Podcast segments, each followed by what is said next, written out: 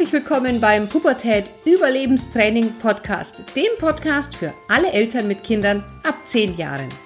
Mein Name ist Kira Liebmann und bei den Pubertät Überlebenstrainings helfe ich Eltern, die Pubertät ihrer Kinder zu überstehen, ohne dabei wahnsinnig zu werden. Herzlich willkommen zu unserer heutigen Podcast-Folge. Wir haben heute ein Thema, das ich sehr spannend finde, ähm, was ein Thema ist, was auch, glaube ich, ein bisschen totgeschwiegen wird. Und wir wollen heute mal ein wenig den Raum öffnen. Und zwar habe ich heute die Anna im Interview. Anna und ich haben uns kennengelernt vor ungefähr so einem Jahr auf einem gemeinsamen Speaker-Ausbildung. Und die Anna hat mich kontaktiert und ähm, hat mir die Geschichte erzählt und die fand ich wahnsinnig spannend und habe sie deswegen eingeladen. Denn die Anna hat selber als Jugendliche äh, erst das Thema Depression ähm, erleben dürfen und danach ist sie in eine Magersucht gefallen.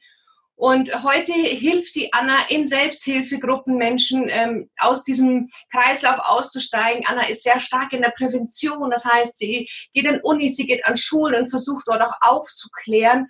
Und wir werden uns heute über die beiden Themenfelder Magersucht und Depression bei Jugendlichen unterhalten.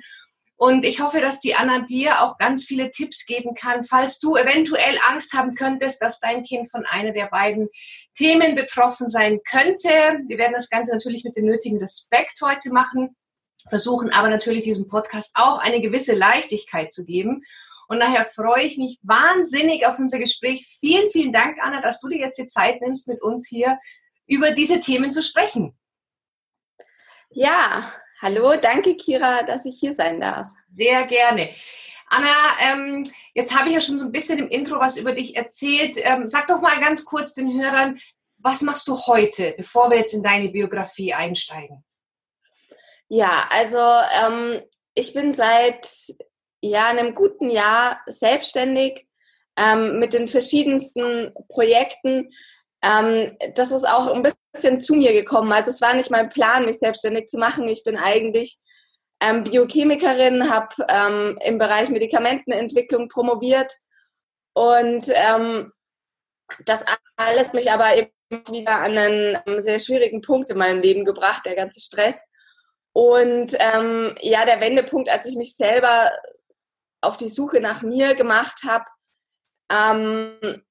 ja, da kamen dann plötzlich viele Projekte auf mich zu, eben viele, ähm, ja, mir ist einfach aufgefallen, dass, dass das Thema psychische Gesundheit, psychische Erkrankungen in unserer Gesellschaft ein Thema ist, über das nicht viel gesprochen wird.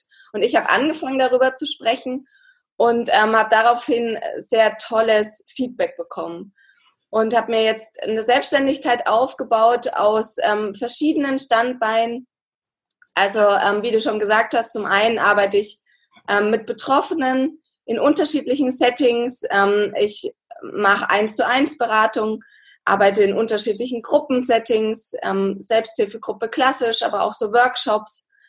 Ähm, und ja, das zweite Standbein ist, ja, ich sag mal Aufklärung und Prävention und das auch ganz breit gefächert. Also zum einen ähm, auch für Lehrer und ähm, Erziehungsberechtigte, sage ich mal, also Personen, die vielleicht in Kontakt kommen mit Betroffenen, aber eben auch direkt an Schulen und an Unis, wo ich einfach aufkläre, dass es psychische Erkrankungen gibt, dass es keine Schande ist, was man dann tun kann. Und mache eben auch viele Projekte in dem Bereich. Ja.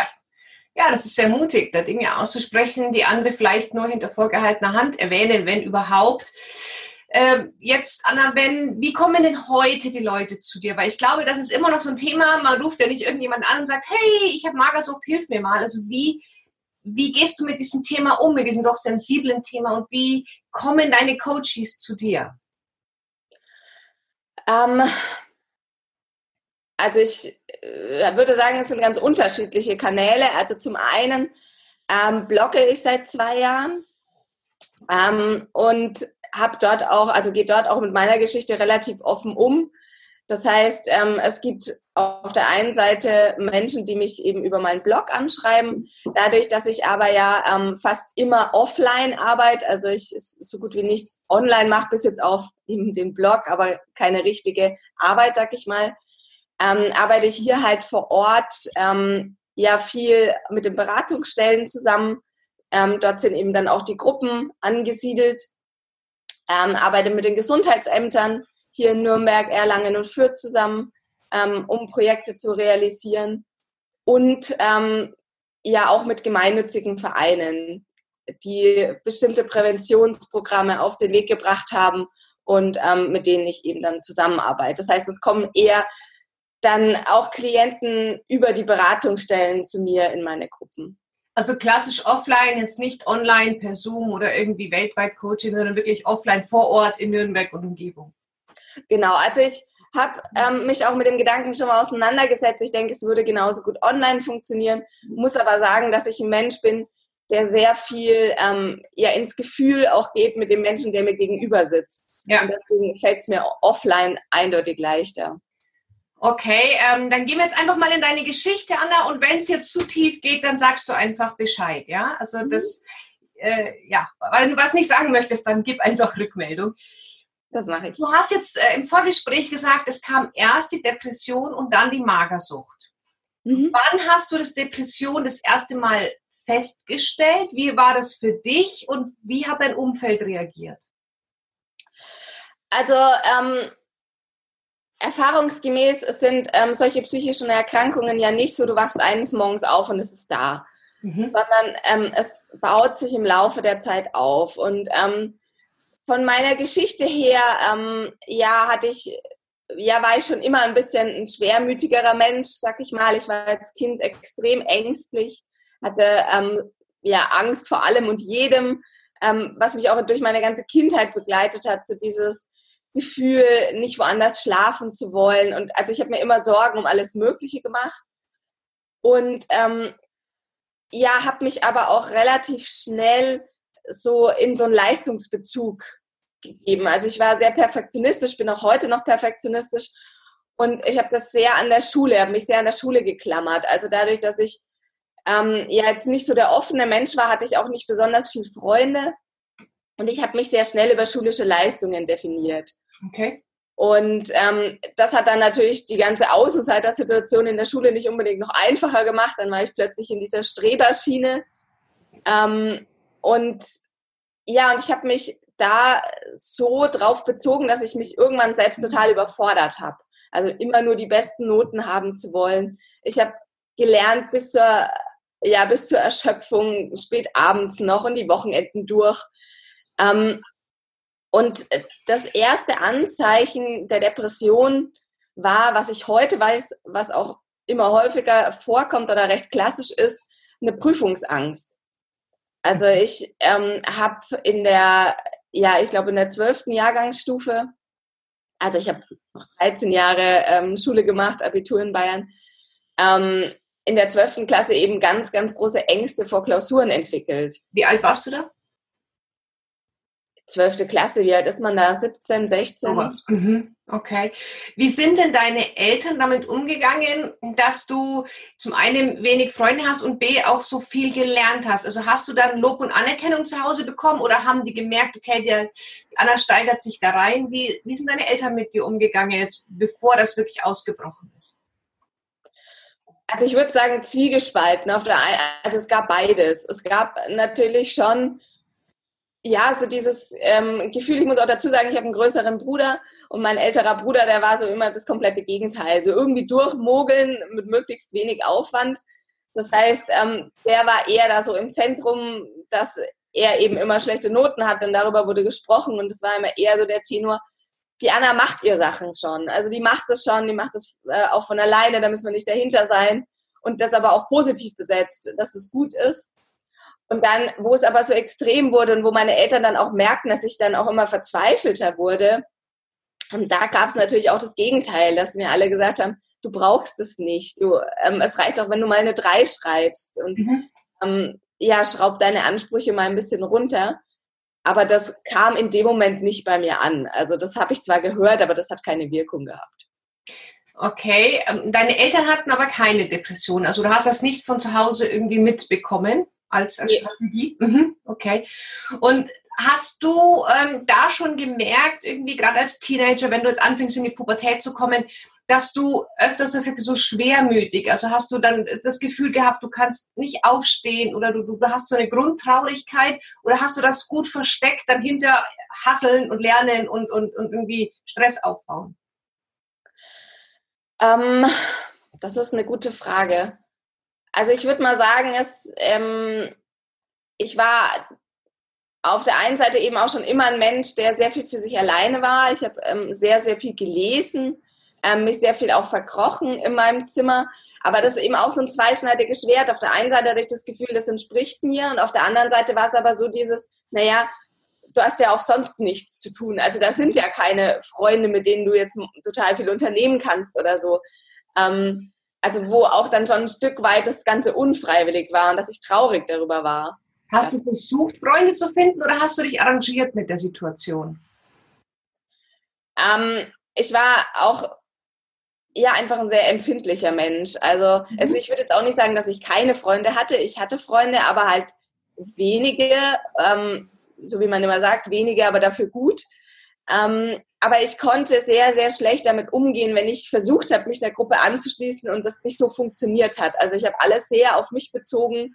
Ähm, ja, auch, ja, so dieses, dich kann sowieso keiner leiden und jedes Mal, wenn ich dann wieder eine Erfahrung gemacht habe, die vielleicht in die Richtung ging, habe ich das eben sehr wieder auf mich bezogen. Mhm. Okay, verstehe. Und dann sagst du dann, dann kam so dass der, der erste merkbare Veränderung, dass du Prüfungsangst hattest. Oder hast du denn schlechte Noten vorher gehabt? Oder also war die begründet, weil mal so ein Tief kam oder ein Einbruch von den Leistungen? Überhaupt nicht, nee. Also ich, ähm, es war einfach eher so, dass meine Ansprüche immer, immer höher wurden, dass ich immer quasi bis zum letzten Detail alles können wollte und das halt irgendwann einfach nicht mehr machbar war in der Zeit und ähm, dadurch habe ich dann quasi so Panik entwickelt, dorthin zu gehen, weil ich konnte ja noch nicht alles. Also ja, ich verstehe. Ich verstehe. Was hat diese Perfektion dir gegeben? Was war der Gewinn für dich jetzt rückblickend davon, ähm, dass du so diese Perfektion so unglaublich dich reingesteigert hast?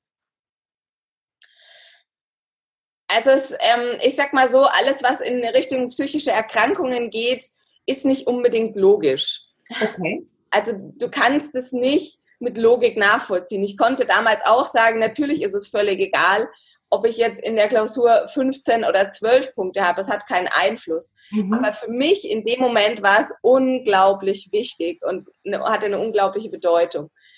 Vielleicht vom Hintergrund her ähm, kann man einfach sagen, dass ich meine gesamte Persönlichkeit darüber definiert habe.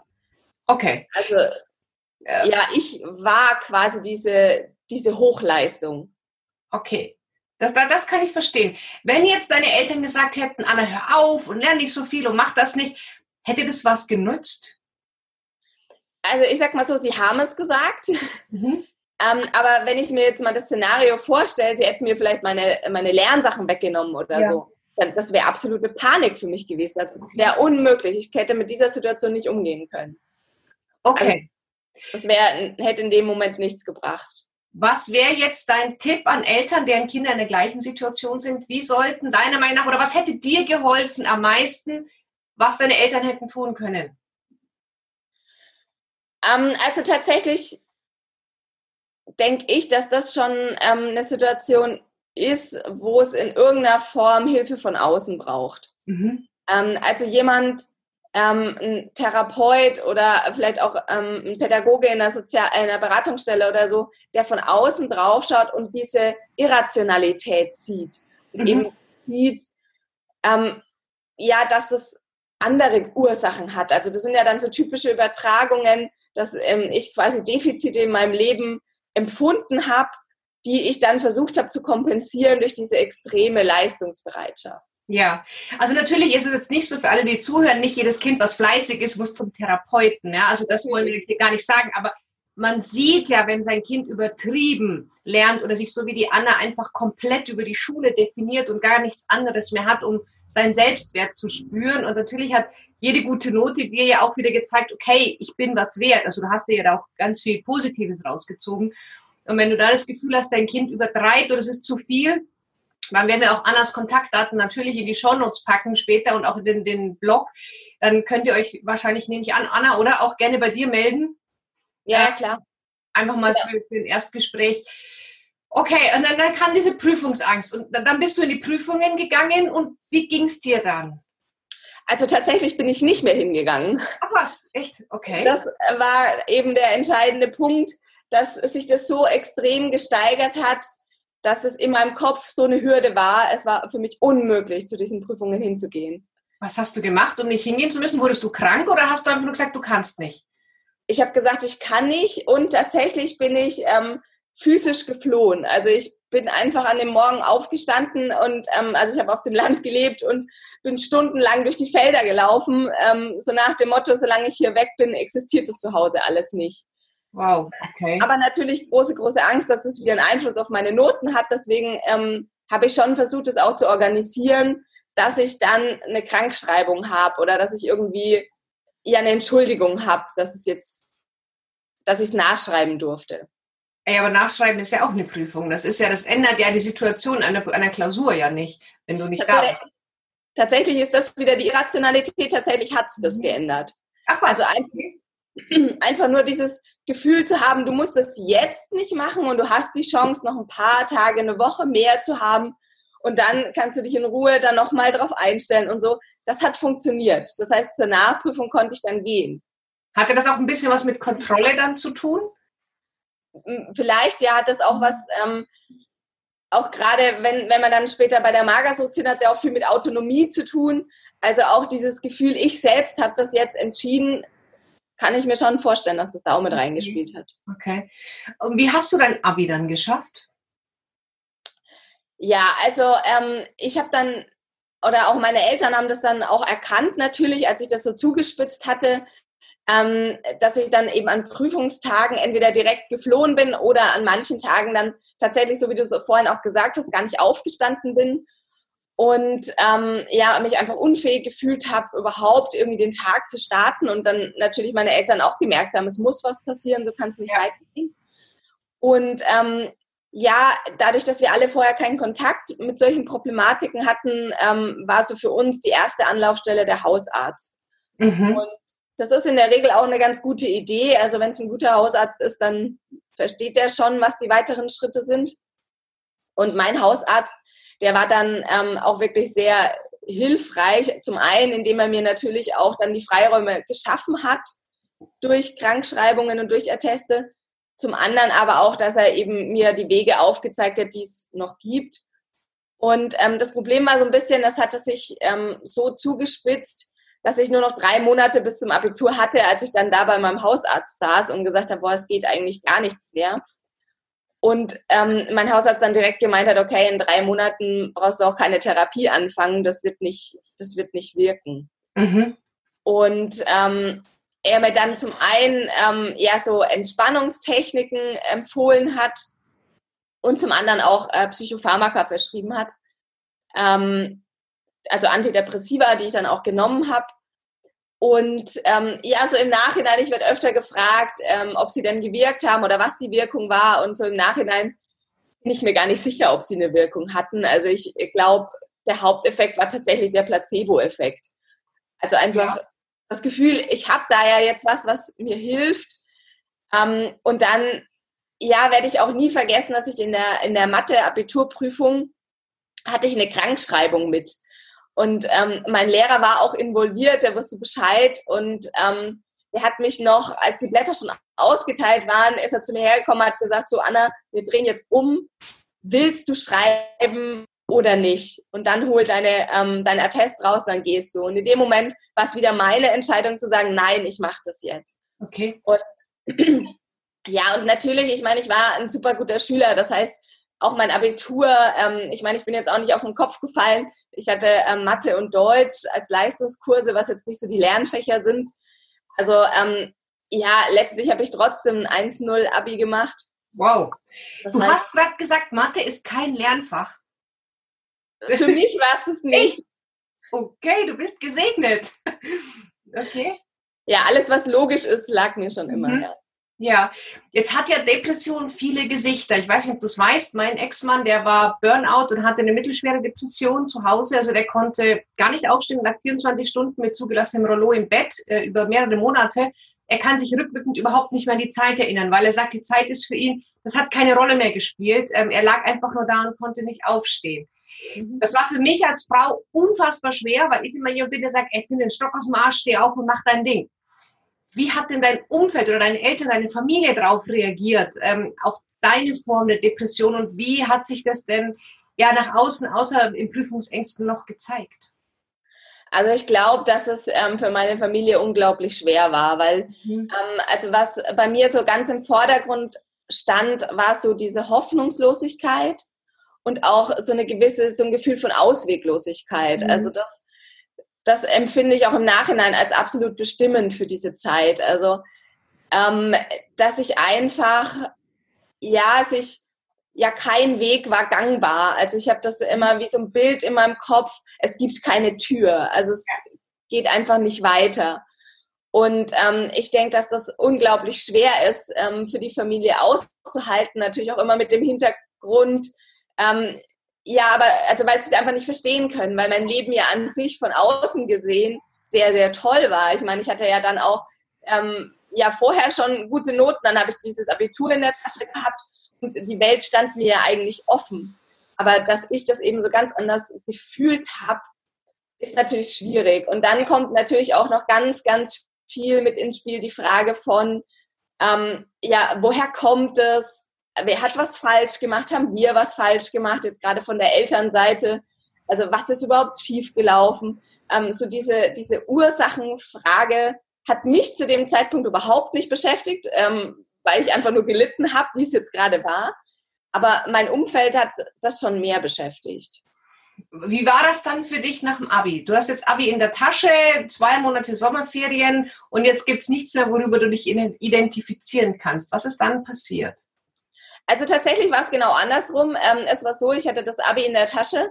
Der Stress war weg, auch der Anspruch an mich, dass ich ja jetzt Mord viel leisten muss. Es war klar, Studium geht erst im Herbst los, jetzt habe ich frei. Mhm. Und ähm, ich war quasi geheilt. Also es ging mir gut. Ähm, ich war der Meinung, das war alles nur Fake und ähm, ist ja jetzt alles wieder weg. Okay. Und ähm, mein Hausarzt hat mir damals schon ähm, zu so einer psychosomatischen Reha, äh, ja, hat mich dazu, wollte mich anmelden und ich ähm, war zu dem Zeitpunkt einfach an, an dem Punkt, wo ich gesagt habe, nee, brauche ich doch nicht. Also ich bin noch nicht gestört und mhm. ähm, jetzt ist doch alles gut, es war nur so eine Phase. Ähm, und habe dann eben mit dem Studieren angefangen und das kam, wie es kommen musste. Die ersten Prüfungen standen an und ich war sofort wieder an dem gleichen Punkt wie vorher, nur dass es noch schlimmer war, weil das ganze Studium ja so ist, dass du eigentlich niemals alles können kannst. Also mhm da ist der Stoff immer so groß, dass du ja auch gerade lernen musst, auszuwählen und Prioritäten zu setzen. Mhm. Und kam dann irgendwann der Punkt, wo du dann wirklich auch irgendwann nicht mehr aufstehen konntest oder hast du dein Leben nach außen immer fortgeführt? Also war das nur so ein Kampf in dir oder hat man das irgendwann von außen auch gemerkt, okay, die Anna steht nicht mehr auf, die weint viel, die hat nur noch negative Gedanken. Ähm, also hat man da eine Veränderung bei dir von außen, wenn man jetzt nicht involviert war, feststellen können? Also ähm, eben in der Zeit da vor dem Abitur, wo es so ähm, dramatisch war, wo, wo es mir klar war, ich muss diese Prüfungen irgendwie hinter mich bringen, da definitiv. Also ähm, da war es einfach so, dass ich ja genau so, wie du es beschrieben hast, also sehr viel geweint, ähm, auch ja sehr verzweifelt war ähm, und dann ähm, ja oder eben im Bett lag.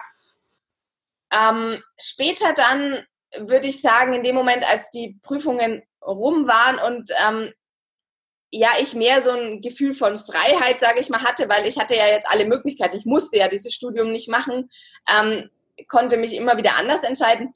Da war es dann eher so, dass, dass es in mir weiterging. Also mhm. so dieses permanente Gefühl, das Leben ist ein Kampf. Also ja. jeder einzelne Tag ist unglaublich anstrengend und schwierig. Ja. Und ja, bringt einfach keine Freude. Ja, also das war tatsächlich, das habe ich auch so erlebt dass, dass äh, mein Ex-Mann ihm auch gesagt jeden Tag, ich, das ist ein Kampf, es ist schwer, allein aufzustehen und Zähne zu putzen. Das war für ihn so anstrengend wie für manchen 16-Stunden-Tag. Und, und, und das einfach dieses Verständnis aufzubringen, dass es für, dass es eine Krankheit ist, dass es nicht eingebildet und keine Faulheit ist, Ähm, da braucht man natürlich auch ein sehr sensibles Umfeld, weil wenn man einfach glaubt, dass jemand sich da nur hinter Faulheit versteckt oder hinter, äh, ich habe jetzt keinen Bock, äh, stößt man auf Unverständnis. Also da kann ich auch nur jeden sensibilisieren, wenn es Depressionen im Umfeld gibt. Das ist eine Krankheit, die ist auch ernst zu nehmen und die Betroffenen können nicht anders. Ja, uns gesunden, sag ich mal, nicht Betroffenen fällt es vielleicht nicht schwer, nach nur zwei Stunden Schlaf aufzustehen. Jemand mit Depression, den fällt es auch nach zehn Stunden Schlaf manchmal schwer aufzustehen, nicht körperlich, sondern einfach von der Seele her. Und das, da muss man ganz sensibel damit umgehen. Hattest du denn auch äh, manchmal das Gefühl, dass man dich nicht versteht? Eigentlich nur, ja. Mhm. Also ähm, ich habe dann, als ich eben im Studium ganz schnell gemerkt habe, okay, ähm, du musst jetzt doch irgendwie was ändern, das funktioniert so nicht, habe ich mir ähm, auch eine, eine, Therapeutin gesucht. Gut. Und ähm, das war, also die Therapie hat mir definitiv was gebracht. Ähm, es ist ja immer so im, in dem Moment oder im Nachhinein die Frage, ne, was war gut, was war nicht so gut. Ähm, es hat mir definitiv was gebracht, weil es mir so ein bisschen die Hoffnung wiedergegeben hat. Es hat mir auch so das Selbstbewusstsein gegeben, durch Prüfungen durchgehen zu können. Dadurch habe ich auch mein Studium geschafft. Aber was im Nachhinein für mich sehr, sehr schwierig war in dieser ersten Therapie, ist, ich bin dorthin gegangen mit dem Gefühl, ich komme in der Welt nicht klar. Die Welt ist irgendwie komisch. Ich, ich bin anscheinend der einzige Mensch, der in diesem Leben nicht klarkommt. Das heißt, die Welt ist irgendwie falsch. Und ich bin aus dieser Therapie rausgegangen mit dem Bewusstsein, nicht die Welt ist falsch, sondern ich bin falsch. Falsch? Hast du wirklich gedacht, du bist falsch? Ja, ich dachte, irgendwas in mir ist quasi in meinem Kopf, ist irgendwas verrückt. Okay. Und das, also ich bin nicht ganz knusper, sag ich mal. Mhm. Und ähm, deswegen komme ich in der Welt nicht klar. Das hat aber nichts mit der Gesellschaft oder mit der Welt an sich zu tun, sondern das ist alles mein Problem. Okay. Und mit dem Bewusstsein bin ich dann eigentlich jahrelang durch die Welt gelaufen. So, ähm, ich bin einfach zu schwach, zu, ähm, zu sensibel, zu keine Ahnung was für dieses Leben. Was war dann deine Strategie, damit klarzukommen und trotzdem jeden Tag in die Uni zu gehen? Welche Strategien hast du dir da zurechtgelegt? Die Hauptstrategie war eigentlich dieses Wenn-Dann-Denken. Also ähm, es war für mich dann ganz klar, okay, ähm, ich ich war ja immer noch auf der Schiene, ich definiere mich über diese Leistung. Das heißt, ich erreiche mal total viel in meinem Leben. Das wurde mir halt auch immer so gesagt, dadurch, dass ich eben ähm, auch recht intelligent war von Anfang an, wurde mir immer prophezeit, du magst mal die ganz große Karriere und du erreichst mal ganz viel. Und das hatte ich einfach auch total so übernommen. So, ja, ich bin halt the brain. Sonst bin ich ja. nicht viel, aber denken kann ich. Immerhin etwas. Genau, und ähm, deswegen erfülle ich das. Und dann war halt ganz klar, okay, deswegen magst du jetzt dein Studium. Okay, wenn es scheiße anstrengend ist, ne, so dieses, was man halt da auch für Glaubenssätze hat, so, ähm, ja, da muss man halt durch und es sind halt keine Herrenjahre und ja. ähm, ne, Arschbacken zusammenkneifen und, das, und da musste jetzt halt, und das war halt immer so dieses, okay, und wenn ich dann mal im Hauptstudium bin, dann ist es besser. Und wenn ich dann mal meinen Abschluss habe, dann ist es besser. Und ich habe mich immer so von wenn dann zu gehangelt. Aber nach wie vor mit diesem ganz, ganz großen, ja, du musst immer 150 Prozent geben und die besten Ergebnisse ja. liefern. Okay. Und wann kam dann die Magersucht dazu? Wann hast du aufgehört zu essen? Ähm, auch das war ein total schleichender Prozess. Ähm, als ich äh, ja jetzt vor einigen Jahren dann ähm, so mit 23, mhm. ähm, also ich sag, deswegen ist es das relativ früh, weil ähm, die Diagnose eben erst kam, da war ich schon 29. Also okay. das heißt, ähm, dass der Prozess, ich sag mal 23 ist jetzt relativ jung dafür, dass eine Mag äh, relativ alt dafür, dass eine Magersucht ausbricht. Ähm, aber bis eben die Diagnose stand, war einfach ein ganz, ganz langer Zeitraum. Aber du hattest vorher ähm, jetzt nicht so dieses falsche Spiegelbild von dir, dass du sagst, oh, du bist zu dick oder irgendwas körperlich passt auch nicht zu dem, dass du dir noch, also die Perfektion hast du nicht schon früher auf deinen Körper irgendwie übertragen? Nee, genau. Also es ist ähm, auch häufiger so, dass Depressionen und eine Essstörung so zusammen auftreten, sag ich mal, oder sich eben austauschen, weil einfach ähm, das Nicht-Essen auch eine falsche mögliche Strategie ist, um mit diesen negativen Gefühlen umzugehen. um ja. eben mit der Depression irgendwie umzugehen. Und so ja. war es bei mir. Okay. Und, und Depression, also du, du hattest dann beides. Also du hast angefangen mit 23 dann auch das Essen bewusst abzusetzen oder hast du ganz aufgehört? Wie, wie hat das angefangen? Weil Hunger ist ja so ein natürliches Gefühl, was wir haben. Also ähm, es gibt so ein Modell, vielleicht kann ich das mal kurz ähm, schildern, weil das für mich ganz gut passt, für alle psychischen Erkrankungen, wie es dazu kommt. Mhm. Und ähm, das sagt man eben immer, es zieht zum einen ähm, die persönliche Veranlagung mit rein, also deine eigene Persönlichkeit, wie jetzt bei mir der Perfektionismus. Dann als zweiter Punkt ist das psychosoziale Umfeld, das heißt, wie du aufwächst, ähm, vielleicht auch deine Lehrer, Freundschaften und so weiter, die dich beeinflussen. Und dann hast du als Mensch so eine gewisse Vulnerabilität, also so eine gewisse Verletzlichkeit, die bei mir recht hoch war. Und dann kommt in der Regel immer ein Auslösereiz. Also das heißt, dass irgendwas in deinem Leben passiert, was das Ganze zum Ausbruch bringt.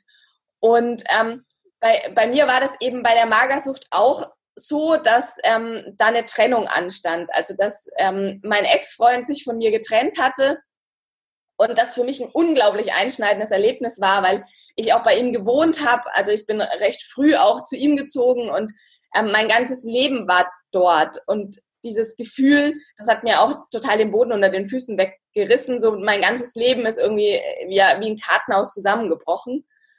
Und ähm, das war dann einfach so eine Phase. Ich war schon immer ein Mensch, wenn es mir schlecht geht äh, oder schlecht ging, dann kann ich nicht gut essen. Also ich bin eher mhm. der Typ, es gibt ja die, die dann viel essen und es gibt die, die dann nicht essen können. Und ich kann eher nicht essen, wenn es mir schlecht geht.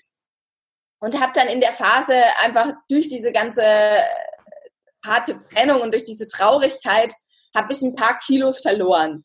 Mhm. Und ähm, irgendwann habe ich gemerkt, also obwohl ich immer im unteren Bereich des Normalgewichts oder eher untergewichtig war, das ist einfach meine Konstitution, habe ich da trotzdem gemerkt, irgendwie hat es mir gefallen.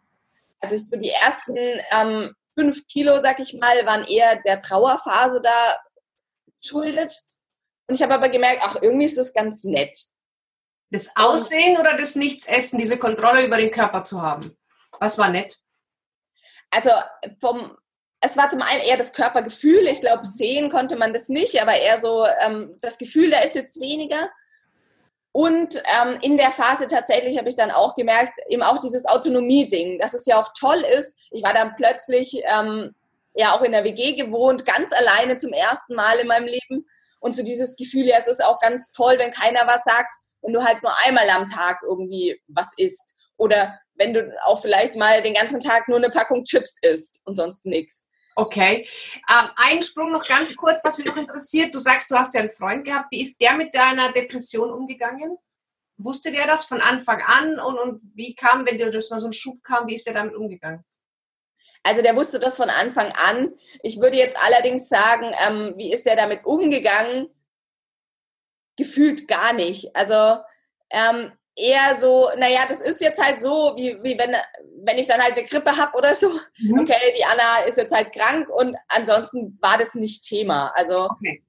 ja, wir haben das eigentlich überhaupt nicht thematisiert. Er wusste, dass ich da zur Therapie gehe und dass mir das schon hilft. Ähm, aber ansonsten ja, war das nicht so groß Thema zwischen uns. Okay, okay. Ja gut, dann war ihr getrennt, du warst in der WG ähm, jetzt hast du dann beim Essen, du sagst, du hast mal manchmal nur eine, eine, eine Packung Chips am Tag gegessen. Das heißt, es war dir auch nicht wichtig, dass das, was du isst, auch wirklich gesund und kalorienwenig ist, sondern dann war es dir egal, was du gegessen hast. Oder wie lief das? Zu dem Zeitpunkt schon. Also so ganz am Anfang ging es einfach nur darum, ähm, ja, so komplett die Freiheit auszukosten und ähm, ja, zu essen, wenn ich Bock habe oder halt auch nicht. Aber ähm, wie bist du mit dem Hungergefühl umgegangen? Das ist, hast du das nicht gespürt oder, oder hast du das einfach so, ah, okay, ich habe Hunger, aber ich, ich äh, feiere das jetzt, dass ich nichts esse? Also in der Phase hatte ich keinen Hunger. Also da okay. war das vielleicht auch einfach noch durch den Stress, dass alles sich so geändert hat. Also in der Phase habe ich das nicht wahrgenommen. Mhm. Das, also die Krankheit ist tatsächlich auch so in ganz unterschiedlichsten Phasen abgelaufen. Mhm. Zu dem Zeitpunkt hätte ich auch noch überhaupt nicht gesagt, dass ich irgendwie essgestört bin. Ähm, da hätte ich halt einfach nur gesagt, naja, das ist jetzt halt den Umständen geschuldet, das ist gerade einfach alles schwierig und es ist jetzt halt so. Und hast du anderen, wenn jetzt deine Eltern gesagt haben, hey, komm mal zum Abendessen oder zum Frühstück, hast du abgelehnt oder bist du hin und hast nur nichts gegessen? Also tatsächlich habe ich zu dem Zeitpunkt ähm, auch noch dort gegessen, ähm, weil ja auch gerade ja generell eine Essstörung hat ja auch viel damit zu tun, dich selbst nähren zu können und sich um dich selbst kümmern zu können. Und genau das konnte ich eben nicht. Und zu dem Zeitpunkt fand ich das aber noch total toll, wenn es dann jemand anders übernommen hat. Also wenn ähm, ich mal wieder zu Hause war und meine Mutter gesagt hat, oh, ich koche dir was Schönes, dann war das für mich toll. Dann habe ich das gerne angenommen. Mhm. Ähm, also die Portionen waren dann auch wahrscheinlich ein bisschen kleiner, oder? Der Magen gewöhnt sich ja an das den wenig Essen. Oder hat deine Mama das gar nicht gemerkt am Anfang? Also wie gesagt, zu dem Zeitpunkt, glaube ich, war das alles noch so in einigermaßen normalen Bahnen. Also da hatte ich solche Gedanken auch noch nicht. Und ähm, da habe ich einfach wirklich noch gegessen, wenn ich halt Lust hatte, dann auch mich auch mal überessen oder bis ich satt war. Ja. Und wie ging es dann weiter? Genau, es war dann so, dass ich ähm, zum Ende meines Studiums ins Ausland gegangen bin. Ich war äh, drei Monate in Schweden. Das war auch so ein Ding, dass ich halt dachte, naja, ähm, wenn du Karriere machen willst, musst du mal im Ausland gewesen sein. Und ähm, ich bin dort relativ unvorbereitet hin, muss ich zugeben. Ähm, habe mir da vorher nicht so viele Gedanken gemacht und das war natürlich dann auch irgendwie eine krasse Herausforderung. So zum ersten Mal Tausende von Kilometern weit weg, dann war es Winter und ich war ähm, im nördlichsten, in der nördlichsten Uni von Schweden. Das heißt, es war minus 20 Grad, als ich da ankam. Oh wow, okay. Also es ja, war schon echt auch krass, vor allem, weil ich mich eigentlich nicht darauf vorbereitet hatte. Also ich bin mhm. da einfach so reingehüpft. Und dann, aber das ist mir auch erst im Nachhinein irgendwie aufgefallen, ähm, waren da auch von den Bedingungen, ja, ich war eben noch mit zwei Freundinnen da, für die Essen in irgendeiner Form auch ein Thema war. Das hat mich dann auch beeinflusst. Und in der Zeit hat es dann eher so begonnen, dass es, dass es dann auch ähm, ja, immer bewusster wurde. Also dass ich ähm, am Anfang quasi noch immer in der Frühstückspause was gegessen habe, dann irgendwann gedacht habe, naja, eigentlich braucht es ja nicht und die anderen brauchen das ja auch nicht, kannst du eigentlich weglassen. Und ähm, ja, sich dann dort das quasi schon mehr und mehr ja, reduziert hat, dass ich immer wieder dachte, ach, braucht es jetzt den Nachschlag echt noch? Nee, den braucht es doch nicht. Und das kannst du weglassen und da kannst du weglassen. Ähm, und dann muss ich auch sagen, dass, wie gesagt, es war minus 25 Grad, als ich da ankam. Es lagen überall drei Meter Schnee. Und das Einzige, was man dort machen konnte, war, es gab ein Fitnessstudio.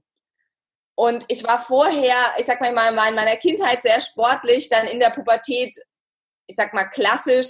In dem Moment, wo sich mein Körper verändert hat, hatte ich das Gefühl, ich bin nur noch lahmarschig und krieg nichts mehr auf die Reihe. Dann hatte ich keinen Spaß mehr an Sport. Und dann da in Ümio war es halt so, alle sind in dieses Fitnessstudio gegangen und bin ich da halt auch hingegangen. Und da hat dann auch dieser andere Aspekt noch mit reingespielt, so dieses, wow, ähm, wie kann ich da meinen Körper fördern, auch da äh, fordern, auch da an die Grenzen gehen, geht heute noch ein bisschen mehr und vielleicht kannst du noch ein bisschen weniger essen und dafür ein bisschen mehr Sport machen. Ähm, also das hat da eigentlich dann begonnen. Mhm, okay. Hast du die Signale deines Körpers wahrgenommen? Was jetzt Erschöpfung, Hunger, Müdigkeit und sowas angeht? Oder hast du bestimmt, wann wird gegessen, wann wird Sport gemacht, wann wird geschlafen? Ähm, also hast du versucht, deinem Körper das vorzugeben oder hast du so noch, noch so natürliche Instinkte gehabt, so dieses Bewusstsein, was dein Körper braucht? Mm. Ich glaube, ich habe überhaupt nicht zugehört. Also mhm. ich denke, ähm, die Signale gab es mit Sicherheit, aber da war ich wirklich eben in so einer Phase, wo ich dachte, ähm, ja, ich kann das bestimmen. Ich meine, so, ein, so eine Essstörung hat ja auch viel mit Halt zu tun und auch in der Situation, wo ich das Gefühl hatte, ähm, ja, vielleicht ich, ja, um mich herum ist auch alles so unberechenbar hier so im Ausland und wie das alles wird. Ja. Und ähm, ja, da habe ich einfach nicht gehört, ob ich jetzt Hunger habe oder nicht, sondern ich habe mir da so meinen Plan überlegt, was ich wie wann machen will. Und das habe ich dann gemacht eine Bulimie oder eine Magersucht sind ja oft so die einzigsten Möglichkeiten, um noch Kontrolle auszuüben, also noch Kontrolle einfach zu haben. Und je mehr außenrum es unkontrollierbarer wird, umso mehr kann man sich dann mit äh, Essstörung, entweder Bulimie oder Magersucht, ja auch Dinge noch kontrollieren. Also es gibt dir ja wahrscheinlich auch dieses Gefühl, da habe ich jetzt Kontrolle drüber. Ja, das kann ich bestimmen und sonst niemand. Ja, auf jeden Fall. Mhm. Und äh, ähm, ich weiß gar nicht genau, ob schon zu dem Zeitpunkt, ich glaube, ähm, kurz bevor ich aus Schweden zurückkam, kam dann eben auch zum ersten Mal die Waage in mein Leben. Und das war genauso der Punkt. Also für mich war dann auch im weiteren Verlauf ähm, die Waage so der Knackpunkt. Das heißt, ähm, so dieses Gefühl, wenn ich auf die Waage gestiegen bin, so die Zahl sagt dir genau, was richtig und was falsch ist. Also die Zahl war mein Halt irgendwann. Darf ich dich fragen, wie viel du gewogen hast? Also ähm, ich, ja, ich bin, also in Schweden habe ich nochmal drei Kilo verloren, kam dann wieder mit einem Gewicht von ungefähr 45 Kilo. Auch bei einer Körpergröße von? 1,64. Okay, das ist wenig. Ähm, ja, und dann ähm, ging es aber eigentlich erst richtig los. Also zu Hause ähm, ja, standen dann eben die ähm, Diplomprüfungen an und da habe ich mir dann auch eine Waage angeschafft zum ersten Mal in meinem Leben. Ähm, und ja, hatte auch, das ist auch recht typisch ähm, für eine Magersucht. Ich wollte ja nie, dass es noch weniger wird. Ich wollte nur nicht, dass es mehr wird.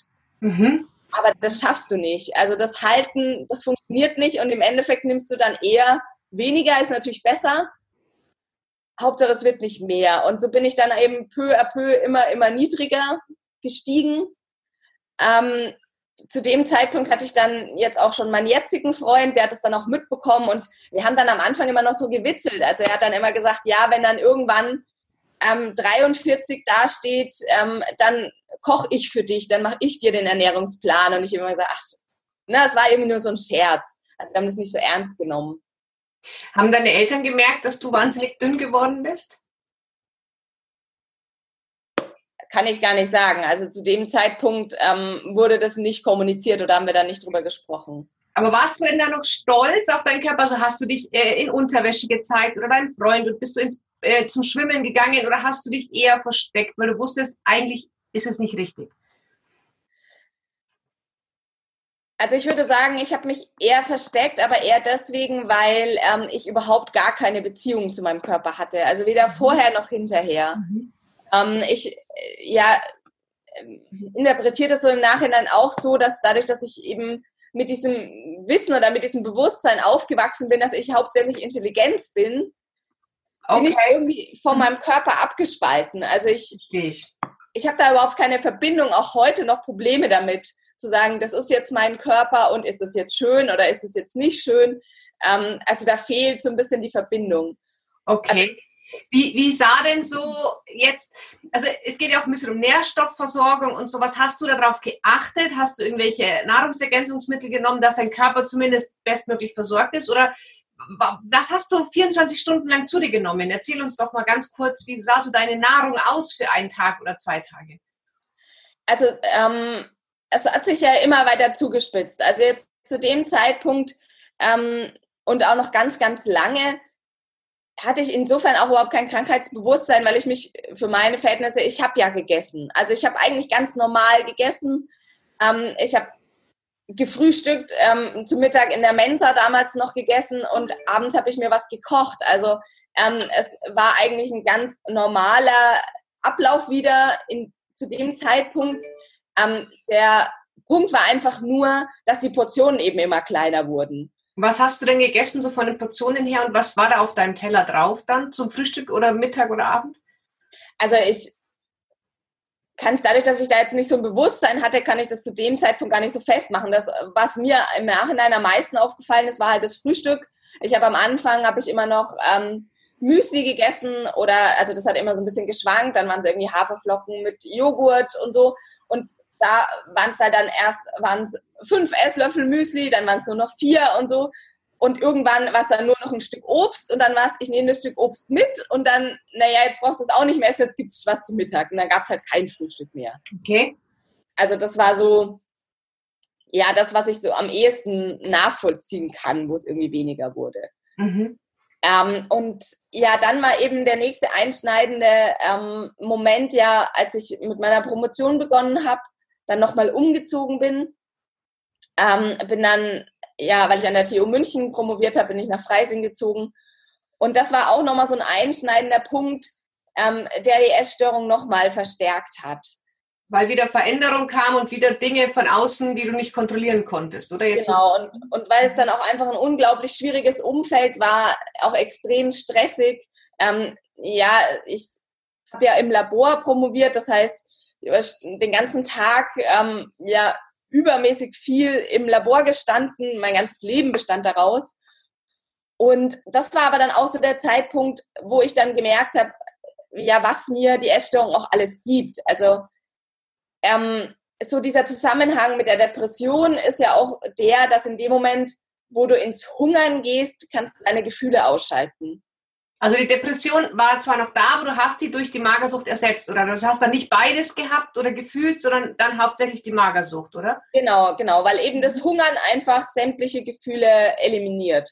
Also du natürlich dann auch die positiven, das ist nicht das Schlimme ja. dran, dass du dich auch nichts mehr freuen kannst, aber das konnte ich ja vorher gefühlt auch nicht. Ja. Ähm, was war der Vorteil? Also du sagst, die Magersucht hat dir auch was gebracht. Was hat sie dir gebracht? Also das habe ich natürlich auch als alles verstanden, als ich so im Nachhinein draufgeschaut habe. Aber es sind unglaublich viele ähm, Punkte, die es mir gegeben hat. Und ich versuche auch heute, wenn ich so in Workshops mit Betroffenen arbeite, das immer herauszuarbeiten. Was gibt dir die Krankheit? Weil ja. das muss dir bewusst sein, wovon du dich auch verabschieden musst. Was also, hat es mir gegeben? Genau, also ein ganz typisches Beispiel war, ähm, ich hatte auch ja immer wieder relativ schwierige Gespräche mit meinem Chef damals. Es ging ja immer wieder darum, wie meine Arbeit eben zu Erfolg geführt werden kann und so. Und ich habe irgendwann durch Zufall gemerkt, dass wenn ich in diese Gespräche nüchtern reingehe, dass ich wie so eine Schutzmauer habe. Also da, das ist alles nicht so an mich herangekommen. Es ist an mir abgeprallt. Ich habe mich stärker gefühlt durch dieses leere Gefühl im Bauch. Mhm. Und das war dann natürlich was, was ich ähm, immer wieder extra hervorholen wollte. Ähm, das war wie, ja, wie, wie so ein Zauberstab, dass ich mich dann einfach stärker fühle. Und dann habe ich ähm, in dem Zeitraum dann weiter an Gewicht verloren. Ich ähm, also mein tiefstes Gewicht waren so 39 Kilo ähm, wo ich aber auch ganz klar dann selber die Notbremse gezogen habe, weil da hat sofort mein Körper gestreikt. Also ich habe da ganz extreme Herzprobleme bekommen und so, ähm, wo ich dann selber schon gesagt habe, wo, okay, du musst jetzt irgendwie mehr essen, das geht so nicht. Und bin aber dann ganz lange immer so um die 40, 41 Kilo immer geschwankt. Warst du dann auch in Therapie? Genau, zu dem Zeitpunkt war ich dann schon in Therapie. Noch ganz kurz den Punkt, den ja. ich machen wollte. Ähm, das, das hat mir auch Vorteile gebracht weil ich einfach gemerkt habe, in dem Moment, wo ich quasi so zerbrechlich aussehe, behandeln dich die Menschen anders. Also es wird mehr Rücksicht genommen. Mhm. Ähm, es ist jetzt eben vielleicht auch, wenn da mal ein harscherer Umgangston geherrscht hat, dann hat er mich nicht so getroffen. Also ja, mhm. die Menschen nehmen anders Rücksicht, wenn man so zerbrechlich aussieht. Ja, das verstehe ich. Hast du denn, ähm, also ich selber kenne jetzt ja niemand persönlich mit Magersucht, aber man hört ja immer, die Periode bleibt aus, die Haare fallen aus, die Zähne werden locker. Solche Sachen. Hast du das auch gemerkt oder warst du dazu noch nicht in Anführungsstrichen zu tief genug? Ähm, jetzt vielleicht nochmal auf das Thema mit der Therapie. Also ich habe mir dann ähm, Therapie gesucht in dem Moment war mir aber überhaupt nicht klar, dass ich ein Problem mit dem Essen habe. Also ich habe mir einen Therapeuten gesucht, einfach nur mit dem, ich hatte ja schon mal Therapie, ich weiß, dass das helfen kann und ich komme gerade mit meinem Leben nicht klar, deswegen suche ich mir wieder einen Therapeuten. Aber das ist ja gut. Viele scheuen sich ja davor. Also da zeigt es aber, dass du eigentlich null verstanden hast, dass du krank bist. Weil ich glaube, wenn du gewusst hättest, dass du Magersucht hast, wärst du nicht so zum Therapeuten gegangen. Vielleicht, ja. Kann gut sein. Und ich habe auch am Anfang mich sehr gegen die Diagnose gewehrt und gesagt, ähm, das stimmt doch gar nicht. Und erst als ich dann eben auch mal so ein, so ein Therapiemanual gelesen habe, was so eben die typischen Gedanken und Verhaltensweisen sind, die der Magersucht zugeschrieben werden, ähm, da habe ich das dann auch erst eingesehen. Weil natürlich waren mhm. vorher auch in meinem Kopf so diese klassischen, weißt du, ähm, ja, magersüchtig wären nur die, die unbedingt Model sein wollen. Ich wollte nie Model sein. Ich war, habe mich nie dick gefühlt, ja. Ähm, und dann, ja, außerdem werden das ja nur 16-Jährige und ja. ähm, das war ich nicht mehr. Also das waren einfach ganz viele Punkte. Ich hatte so dieses ganz klassische, vielleicht medienverbreitete Bild von Magersucht im Kopf und dachte immer, nee, das stimmt doch überhaupt nicht. Jetzt gibt es ja doch im Internet auch so diese Anorexie-Chats und Foren, wo die Mädels Fotos zeigen, wie noch mehr die Hüftknochen rauskommen und so weiter.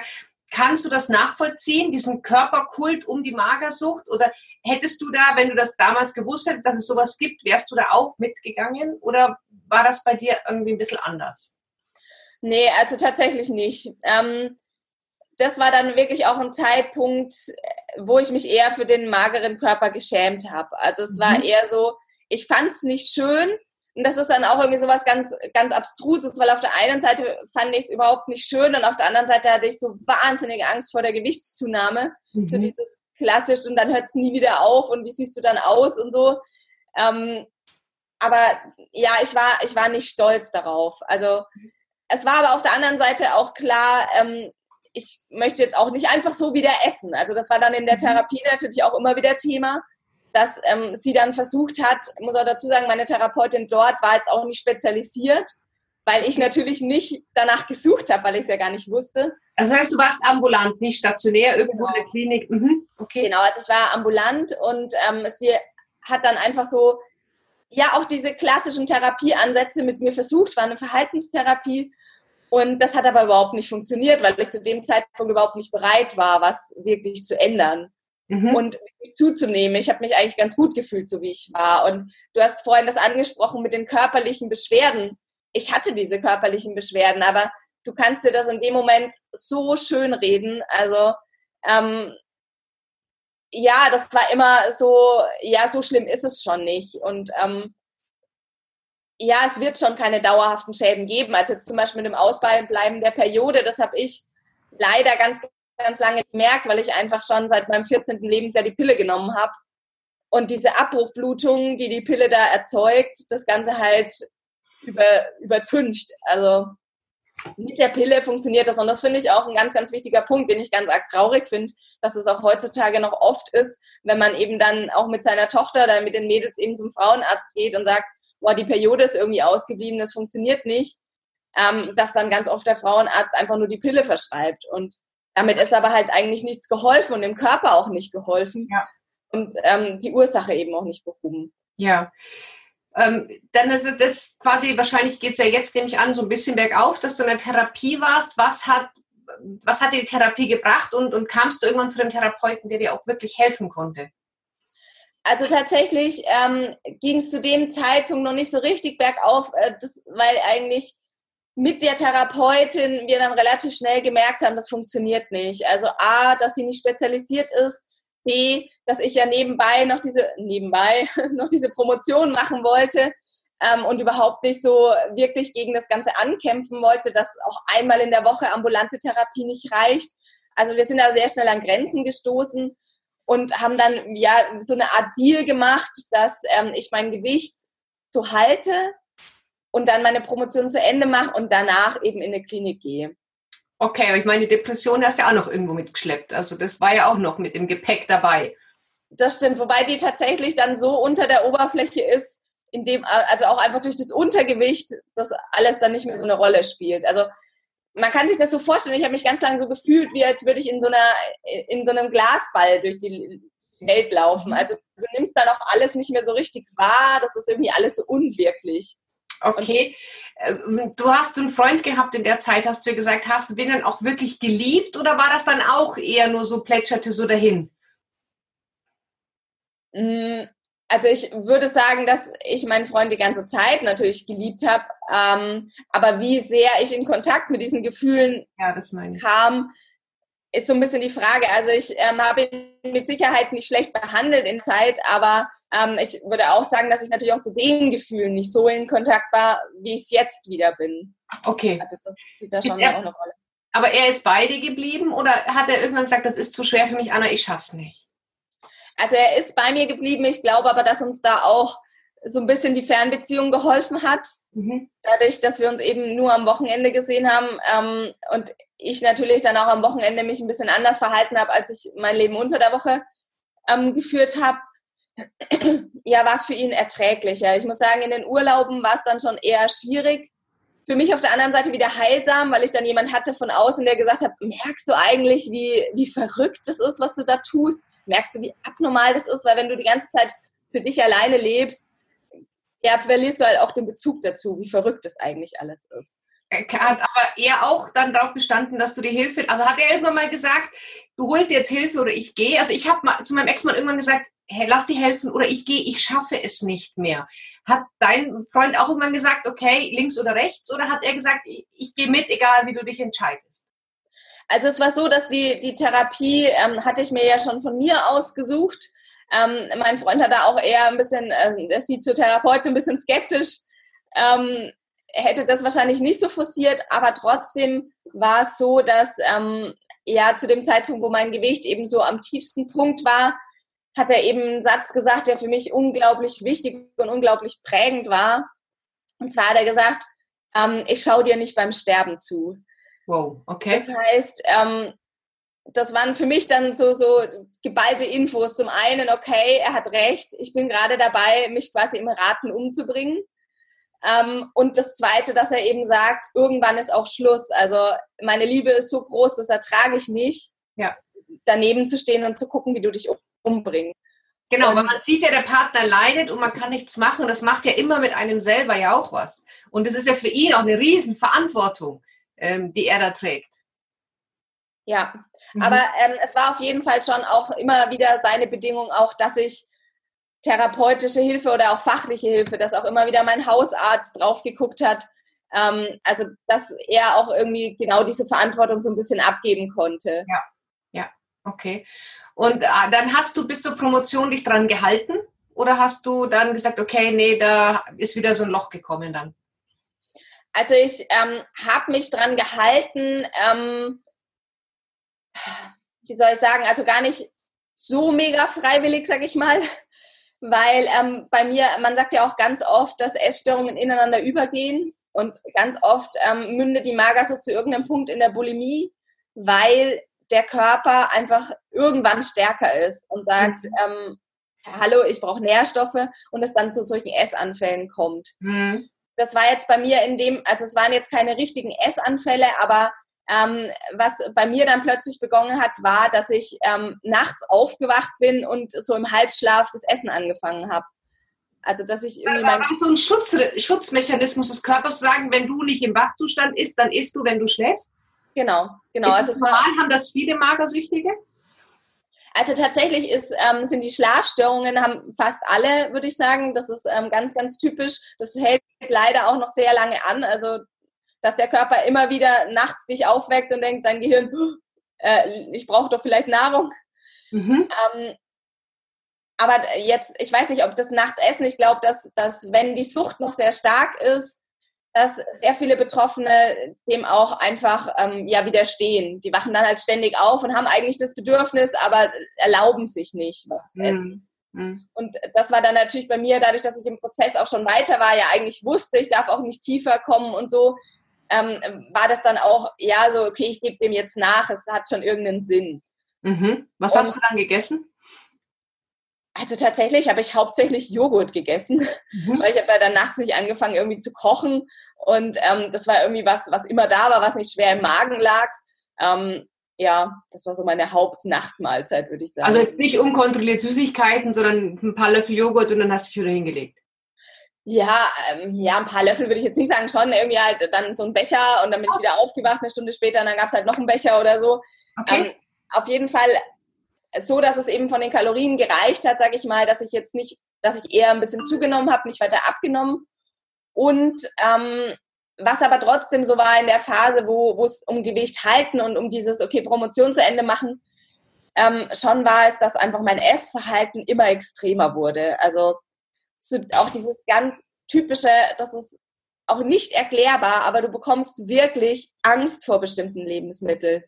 Ähm, die du dir irgendwann dann sagst, okay, das ist jetzt irgendwie verboten und ähm, dann isst du das nicht mehr und dann ist es aber auch nicht mehr attraktiv. Und da hat sich eben auch mein, mein Nahrungsspektrum immer mehr, immer mehr eingeschränkt in der Zeit. Vor welchen Lebensmitteln hattest du Angst zum Beispiel?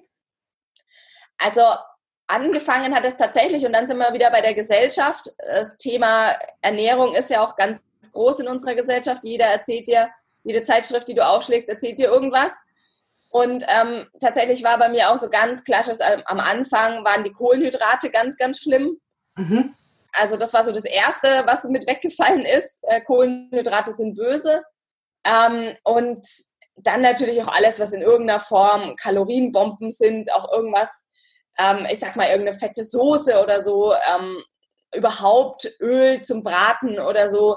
Ähm, das waren dann alles Dinge, die so nach und nach weggefallen sind. Und ganz zum Schluss habe ich mich eigentlich fast nur noch von Joghurt und Rohkost ernährt. Das mhm. waren so die Sachen, die bis zum Schluss irgendwie noch gingen. Mhm. Okay. Jetzt ist ja Rohkost an sich erstmal sehr schwer verdaulich. Hat dein Körper das mitgemacht? Also ähm, auch das habe ich genauso erlebt, wie es immer im Schulbuch steht. Ähm, was der Körper nicht braucht, ähm, baut er ab. Und ähm, wenn er eben mitbekommt, okay, es äh, kommt nicht mehr viel Nahrung, dann werden natürlich auch die ganzen Verdauungsenzyme und so weiter nicht mehr gebildet. Das heißt, ich hatte dann auch wirklich massiv Verdauungsprobleme. Mhm. Also ähm, ja, ganz stark eben immer wieder Blähungen auch und Durchfälle und äh, Magenschmerzen. Ich hatte zum Schluss, ja. Das ist dann auch sowas. Ich, ich war so oft bei der Magenspiegelung, mir wurde immer wieder gesagt, ja, da ist nichts. Und statt dass mal einer gesagt hätte, ja, hallo, in deinem Zustand, wie kann der Körper da überhaupt noch arbeiten? Also ich hatte zum Beispiel immer Magenschmerzen, selbst wenn ich nur Wasser getrunken habe, hatte ich schon Magenschmerzen. Mhm. Ähm, aber das, auch das ändert dann nichts. Also, dass man dann sagt, okay, die Rohkost ist ja so schwer verdaulich, deswegen isst du jetzt halt irgendwie was, was in Öl angebraten ist, weil das verdaust du besser. Das, so eine Logik hat da keinen Platz mehr in der Krankheit. Ja, das ist eine Krankheit. Also da kannst du mit rationalen Argumenten kommst du nicht dagegen an. Ja. Anna, ganz kurz, wie alt bist du jetzt gerade in der Phase, die du uns eben erzählst? Ähm, das war so ja, 28, 29. Okay, also dann ging das schon, ja, fünf Jahre, sechs Jahre. Mhm. Genau, aber das, ich sag mal so, eben mit 28 stand die Diagnose und da war dann auch ungefähr so, dass ich es auch eingesehen habe und gesagt habe, ja, ähm, es ist tatsächlich so. Okay, und dann bist du irgendwann in eine Klinik gegangen oder hast du dich irgendwie stationär dann die Hilfe geholt oder wie bist du aus diesem, aus diesem Kreislauf ausgebrochen? Also auch das, ähm, wie es so meinem Charakter entspricht, perfektionistisch habe ich es genauso gemacht, wie es geplant war. Das heißt, ich habe ähm, im letzten Jahr meiner Doktorarbeit äh, mir einen Klinikplatz besorgt, habe mich da auch gut informiert, in welche Klinik ich gehen möchte, ähm, die auch eben vielleicht für Erwachsene geeignet ist. Und ähm, habe das eben alles in die Wege geleitet und habe dann eben meinen Arbeitsvertrag noch erfüllt, habe meinen Abschlussvortrag gehalten ähm, habe dann innerhalb von einer Woche den kompletten Umzug irgendwie hingekriegt, bin aus Freising, habe meine ganzen Möbel nach Nürnberg geschafft und ähm, ja, bin dann in eine Klinik gegangen ähm, und war dort letztlich fünf Wochen. Zwölf waren eigentlich angedacht, aber auch das war ja wieder so ein Lernprozess, dass eigentlich Klinik nicht das richtige Setting für mich war. Mhm. Ähm, also es, es, hatte auch sein Gutes. Im Moment bin ich so der Meinung, jeder Schritt, den man tut in so einer Krankheit, hat irgendeinen Sinn. Ähm, aber so dieses komplett die Verantwortung abgeben, hat mir in dem Moment nicht gut getan. Also vielleicht, wenn man sich das so ein bisschen vorstellen kann, ich ähm, war quasi, ich kam da eben jetzt gerade von, von dem Abschluss meiner Promotion, habe da eben meinen Vortrag gehalten, wurde da auch sehr gelobt, dass es gute Ergebnisse hatte. Ähm, muss auch dazu sagen, ähm, mein Chef hat auch immer unseren Lehrstuhl sehr hoch gehängt, ist auch sehr erfolgreich. Und ich kam dann zumindest da mit so ein bisschen Selbstbewusstsein zu sagen, wow, das hast du jetzt noch hingekriegt und das kannst du wenigstens. Und ich kam dann dahin und habe mich plötzlich gefühlt, als wäre ich ein dreijähriges Kind. Also weil in dieser Klinik ist dann wirklich so, das mache ich auch nicht zum Vorwurf, weil sie können es nicht anders machen, aber dass sie eigentlich auch nichts mehr geglaubt wird. Mhm. Also es ist auch immer, ne, essgestörte Lügen immer und ähm, dann gesagt hast, boah, ich ähm, mochte noch nie Butter, dann haben die gesagt, ja, das sagt dir jetzt deine Magersucht. Aber ich mochte halt noch nie Butter. Also, ja. und so dieses Gefühl, du bist kein Mensch mehr, sondern du bist nur noch diese Krankheit. Okay. Das hat, da bin ich nochmal ganz, ganz, ganz tief gefallen. Also das ähm, hat mir persönlich nicht gut getan. Ich kenne ganz viele, die genau das brauchen, zu sagen, ich gebe die komplette Verantwortung in die Hände dieses Klinikpersonals. Die wissen, was gut ist und ich mache das alles mit. Ähm, Gibt es ganz viele, für die das total heilsam ist. Für mich war es leider der falsche Weg. Mhm, okay. Und wie lange hat es dann gebraucht von ich gehe in die Klinik bis zu ich habe wieder einigermaßen Normalgewicht und, und kann mein Essverhalten wieder soweit kontrollieren? Also ähm, erstmal habe ich relativ lange dann gebraucht, auch mir einzugestehen, dass die Klinik nicht der richtige Weg ist und dass es auch okay ist, wieder zu gehen. Es wird ja dann auch immer als Abbruch bezeichnet, aber ich finde eigentlich in dem Moment, wo du sagst, jetzt bringt es mich nicht, mir nichts mehr, ist es viel besser zu sagen, ich schließe das jetzt hier ab und öffne ein neues Kapitel. Ähm, ja, und dann bin ich eben aus der Klinik als Abbrecher nach Hause gekommen und habe mich erstmal so am allertiefsten Punkt wiedergefunden, weil ich hatte zwar ein paar Kilo zugenommen, wie du es auch zunehmen musst, aber das ist auch immer sowas, ähm, ja, nur vom Gewicht ändert sich ja nichts. Also nur weil du dann jetzt plötzlich irgendwie wieder 10 Kilo mehr hast, geht es dir ja deswegen nicht sofort besser. Und ähm, hatte dann aber echt das Glück, dass ich hier in Nürnberg ein ganz, ganz tolles Netzwerk mir aufbauen konnte. Also ich habe hier eine ganz tolle Therapeutin gefunden, die auch spezialisiert ist auf Essstörungen. Hatte dann eben auch hier direkt Anbindung mit ähm, Dick und Dünn e.V., wo ich jetzt auch selber eben aktiv bin, eine Beratungsstelle, eben die war dann selber auch in der Selbsthilfegruppe. Und ähm, ja, habe mir auch, das ist auch ganz, ganz wichtig für meinen Genesungsprozess gewesen, ich habe mir auch erlaubt, den Raum zu nehmen, mich einfach noch ein bisschen krank schreiben zu lassen. Mhm. Also ich war dann tatsächlich noch, ähm, ich glaube, acht Monate zu Hause, wo es auch wirklich genau so war, dass wenn ich nur einen Therapietermin und einen Gruppentermin in der Woche hatte, dann, dann war ich bis hier voll. Also mehr habe ich auch nicht geschafft in der Phase. Einfach viel an dir selbst arbeiten musst und alles so ultra anstrengend ist. Und habe da eine sehr, sehr intensive Zeit erlebt, aber eben auch eine Zeit, in der ich unglaublich gewachsen bin und ganz, ganz große Schritte gemacht habe. Und kam die Depression auch wieder oder ging die mit der Magersucht zusammen? Dann hat die sich auch verabschiedet? Also tatsächlich ähm, kam die Depression schon wieder.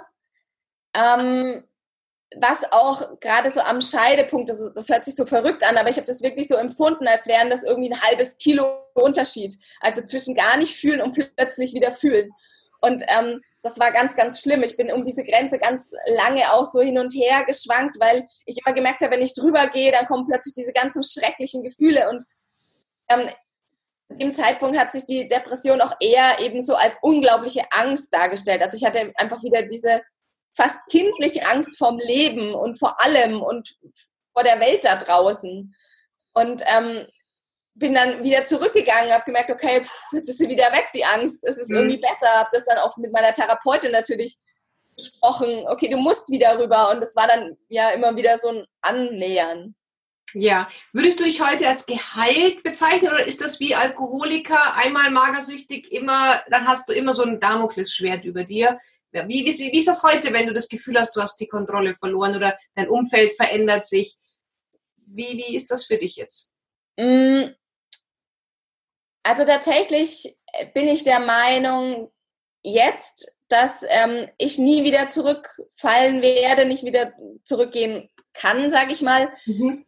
Ähm, schon allein deswegen, weil ich jetzt einfach mich und meinen Körper so gut kenne, dass ich diese Hungersignale gar nicht mehr so ignorieren kann. Also das ja. habe ich auch heute noch, dass ich das Gefühl habe, Hunger ist für mich immer noch was existenzielleres als für andere Menschen. Okay.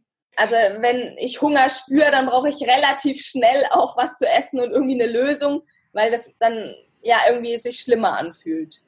Okay, also das heißt, heute kannst du auch mit Veränderung umgehen, du kannst heute mit Chaos um dich herum umgehen, ohne dass du jetzt wieder dich in die, in die Kontrolle der Magersucht flüchtest.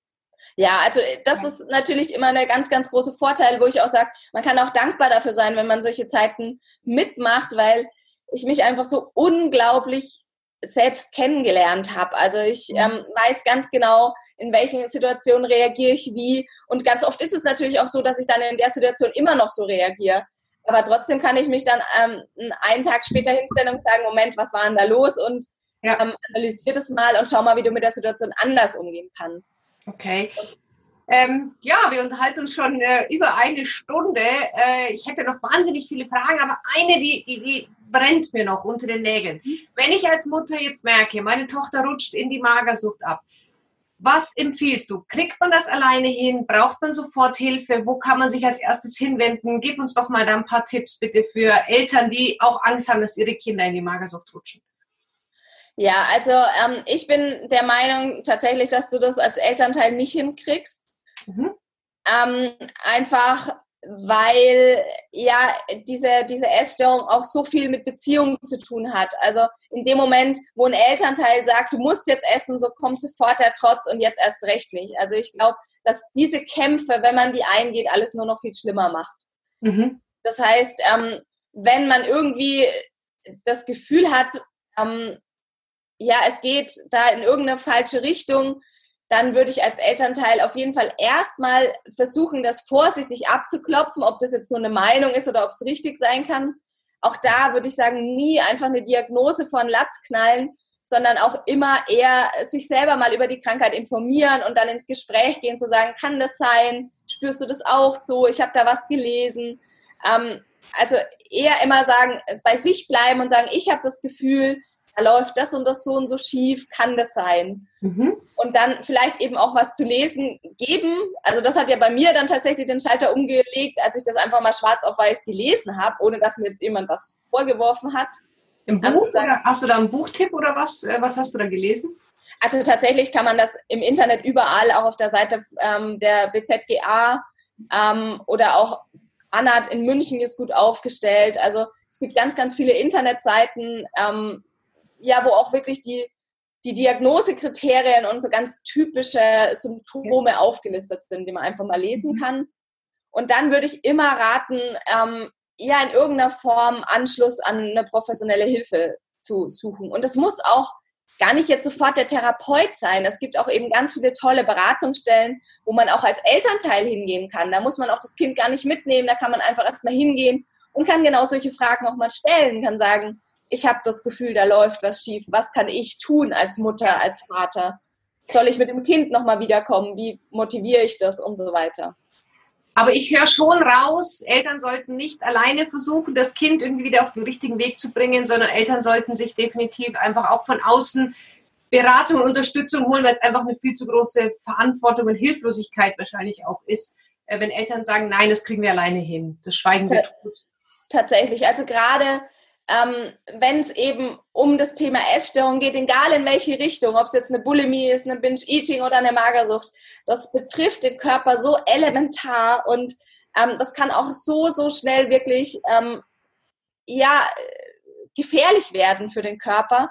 Und das ist natürlich auch jetzt mir ein Herzensanliegen, weil ich das ja selber so lange eben nicht gesehen habe, ist wirklich, Langzeitschäden sind nicht zu unterschätzen. Also wie gesagt, ich habe mein ganzes Leben, ich habe immer gegessen in der ganzen Krankheitsphase. Und trotzdem ist da jetzt aber die geringe Knochendichte, die nicht wegzudiskutieren ist. Ähm, die, die Zähne, die in der Zeit gelitten haben und so weiter. Es ist einfach so, dass man Langzeitschäden erzeugt, die man vielleicht nie wieder wegbekommt. Und gerade in der Pubertät, wenn man da bei dem Thema ähm, ja, Entwicklung auch der Geschlechtsorgane und so sind, da kann auch wirklich, ja, wenn da eine Unterversorgung erfolgt, das kann echt ja richtig dauerhaft Schaden anrichten. Absolut. Und, und es, es gibt bestimmt viele, die sind magersüchtig oder bulimiekrank und die sagen, ja, ich schade ja niemanden, ich tue niemandem was. Ja doch, sich selber in dem Moment. Also ich glaube nicht, dass irgendeine Essstörung, egal in welcher Form, spurlos am Körper vorbeigeht und du wirst es irgendwann merken. Ja, ja, es ist tatsächlich auch Selbstmord auf Raten. Ja, so. ja, ja.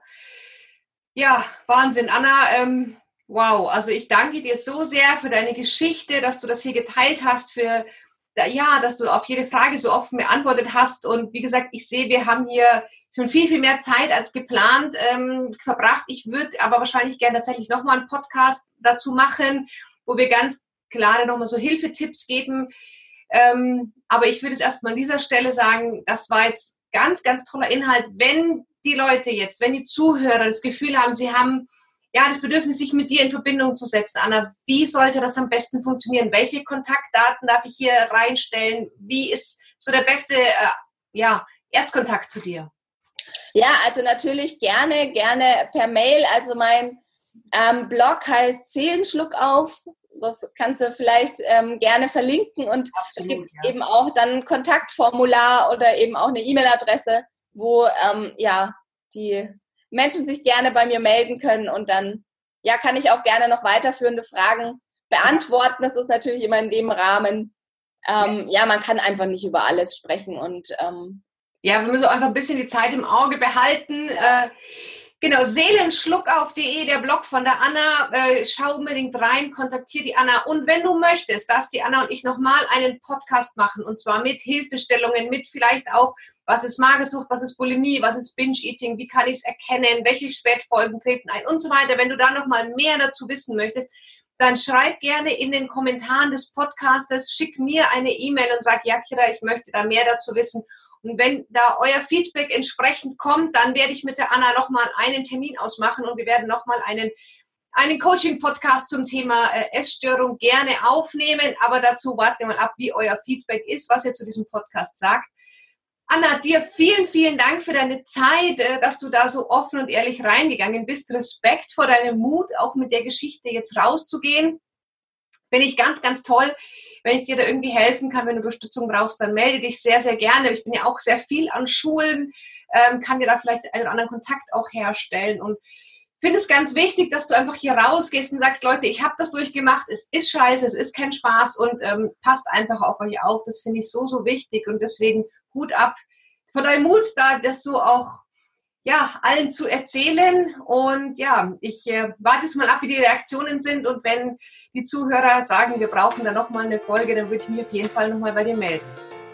Okay, ja, ganz, ganz herzlichen Dank auch, dass das Thema hier Raum gefunden hat. Dankeschön. Unbedingt, das ist so, so wichtig. Dann, ähm, liebe Podcast-Hörerinnen, liebe Podcast-Hörer, freue ich mich natürlich auf eine 5-Sterne-Bewertung und auf ein entsprechendes Kommentar von dir in, bei iTunes Schick mir gerne eine Mail oder über Facebook, wie dir der Podcast gefallen hat. Und wenn du noch mehr von Anna und mir zum Thema Essstörung hören möchtest, dann werden wir das sehr gerne für dich machen. Und ja, jetzt wünsche ich euch allen einen guten Tag und Anna, vielen Dank, dir noch eine gute Zeit. Danke.